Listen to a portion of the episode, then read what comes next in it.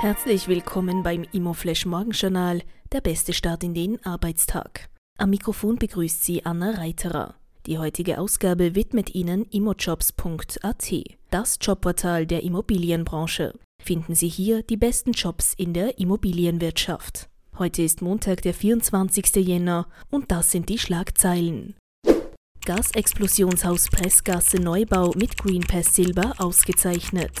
2019 zerstörte eine verheerende Gasexplosion das Gebäude in der Pressgasse in Wien.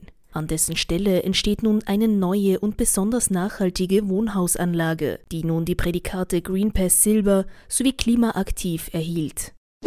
Instone verkauft rund 330 Mietwohnungen an die LEG. Instone Real Estate verkauft rund 330 Wohnungen an die LEG. Die Transaktion umfasst 96 frei finanzierte Mietwohnungen auf dem Westside-Areal in Bonn-Endenich. Darüber hinaus sind weitere 236 Mietwohnungen im Literaturquartier in Essen Teil des Wohnpakets.